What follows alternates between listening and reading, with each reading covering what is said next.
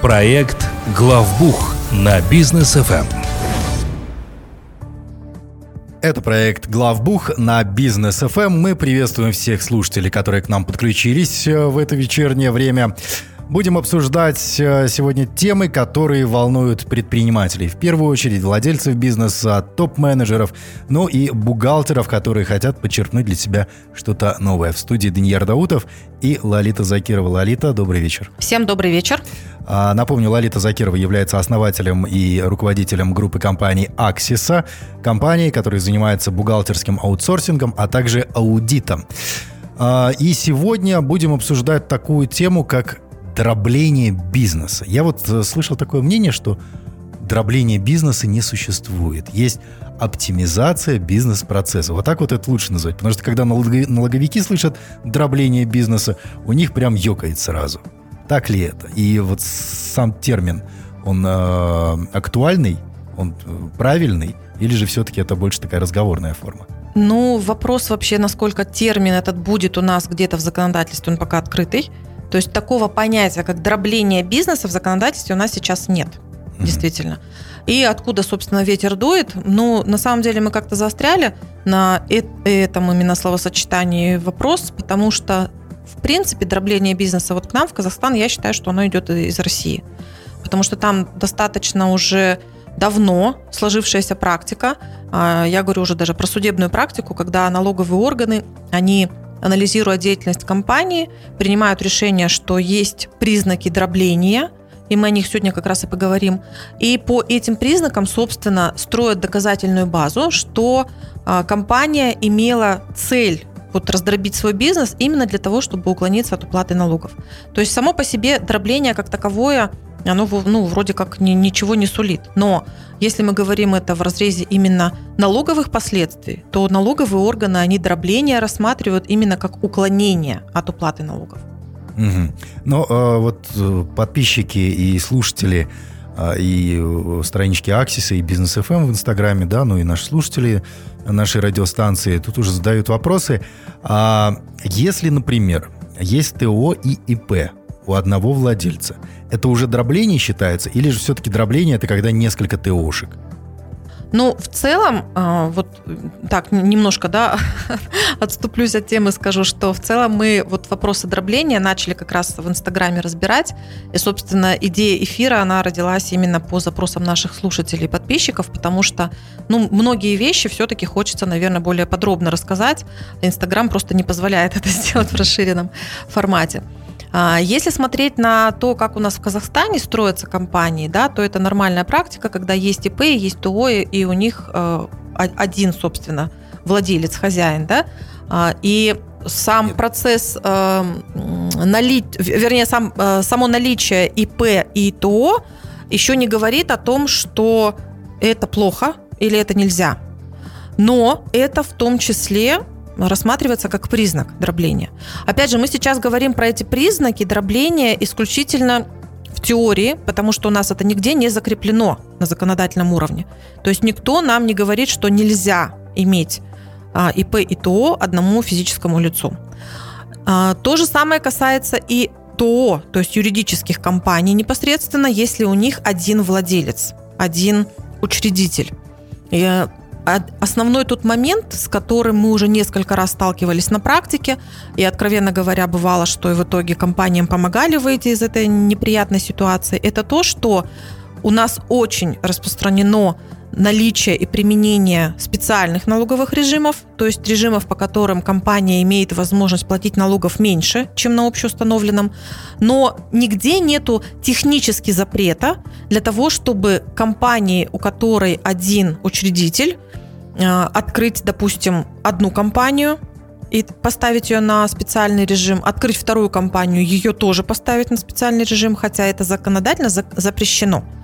Вот. И, к сожалению, владельцы узнают об этом по прошествии определенного времени.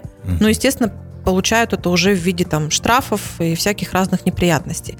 А в определенных видах бизнеса компании, наверное, даже логично будет разделить на два юридических лица, если у собственника у него есть идея заниматься одним видом деятельности и там совершенно другим. То есть, наверное, нет смысла это объединять под одну крышу.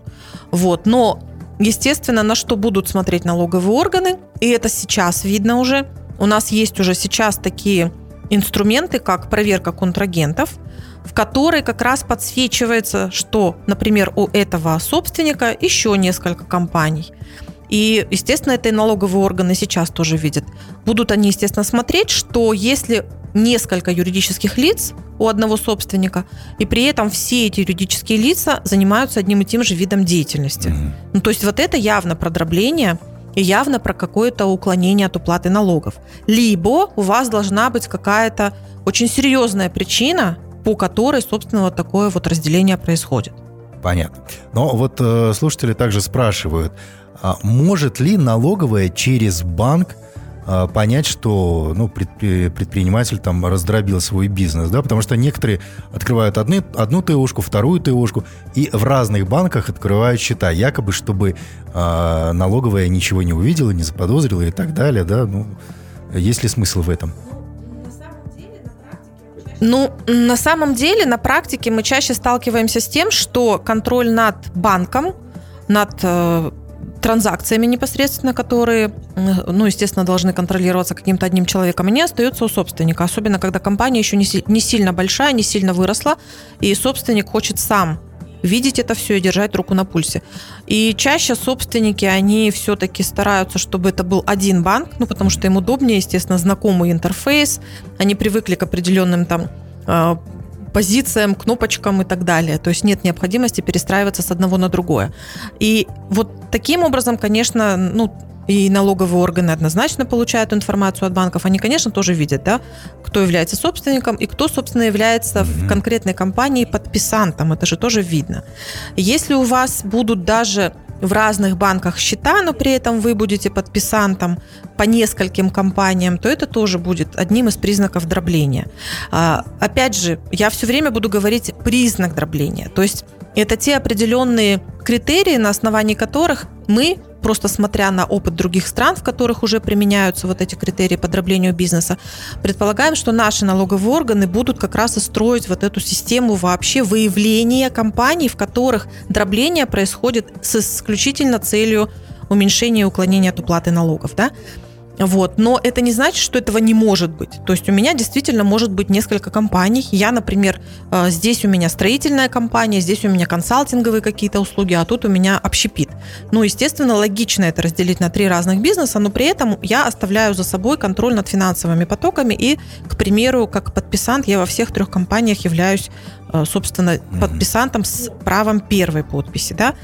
Но банк это, естественно, у себя все оформляет и видит. Понятно. И, конечно, это видят а Иногда органы. бывает такое, что предприниматель там э, разделил свою компанию большую, которая там, ну, я не знаю, на порог по НДС выходит или еще что-нибудь, да, какие-то у нее э, еще какие-то риски возникают. А, вроде как раздробил, но сотрудники что в одной, что в другой компании занимаются, в принципе, одним и тем же. Работают там э, по одному и тому же направлению, к примеру, да. Вот можно ли как-то по каким-то признакам дробления э, понять через э, сотрудников, как они оформлены и чем они занимаются? Ну, скажем так, если сотрудники официально оформлены в одной компании и никак не оформлены в другой компании, то это скорее будет э, случайность если налоговые органы обнаружат, да, э, вот, вот так, так, такой процесс э, распределения, да, в кавычках, сотрудников. Часто бывает, что сами сотрудники где-то могут, mm. ну, нечаянно кредит, например, обмолвиться об этом.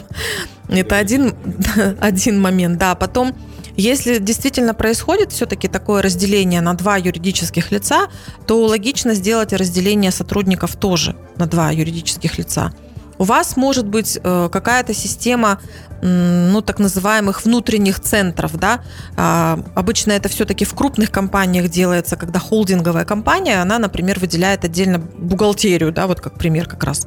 И эта бухгалтерия, она для всего холдинга работает. Но вы должны тогда это описать, то есть у вас тогда структура вашей группы компаний, она должна определена быть соответствующим образом, да, пропишите это на бумаге.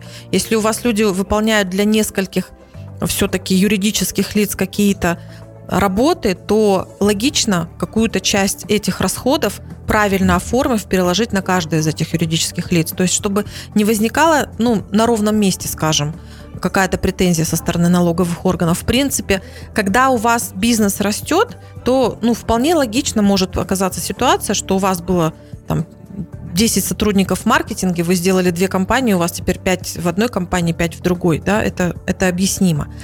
Но правильное оформление, вот я бы к этому больше, наверное, склонялась. Тем более сейчас все, что касается работников, это все у нас отражается еще и в системе регистрации трудовых договоров. То есть вы должны четко определить, где у вас будет, у вашего работника основное место работы. Где-то он может у вас быть оформлен по совместительству.